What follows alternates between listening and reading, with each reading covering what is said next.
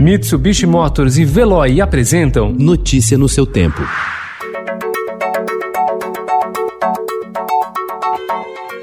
Olá, seja bem-vindo. Hoje é segunda-feira, 31 de agosto de 2020. Eu sou Gustavo Toledo, ao meu lado, Alessandra Romano. E estes são os principais destaques do jornal Estado de São Paulo.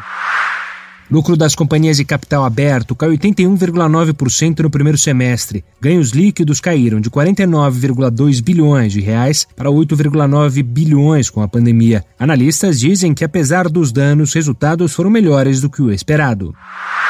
Limite a teto salarial opõe economia a militares. Empresas miram novo mercado de crédito de carbono. Escolas recorrem aos cursos livres para poder reabrir. No país, 4 milhões de jovens ficam sem aulas. Juridiquês com os dias contados. Ganham corpo no meio jurídico projetos para simplificar a linguagem dos textos de juízes e advogados. Alerj acelera trâmite para a saída de Witzel. Mesmo restritas, praias do Rio de Janeiro lotam. Tesouros que vão a leilão, venda de peças do Banco Santos terá Tarsila do Amaral. A nova Adriana Calcanhoto, cantora para show inédito, sem plateia, e na quarentena chegou a compor duas canções no mesmo dia.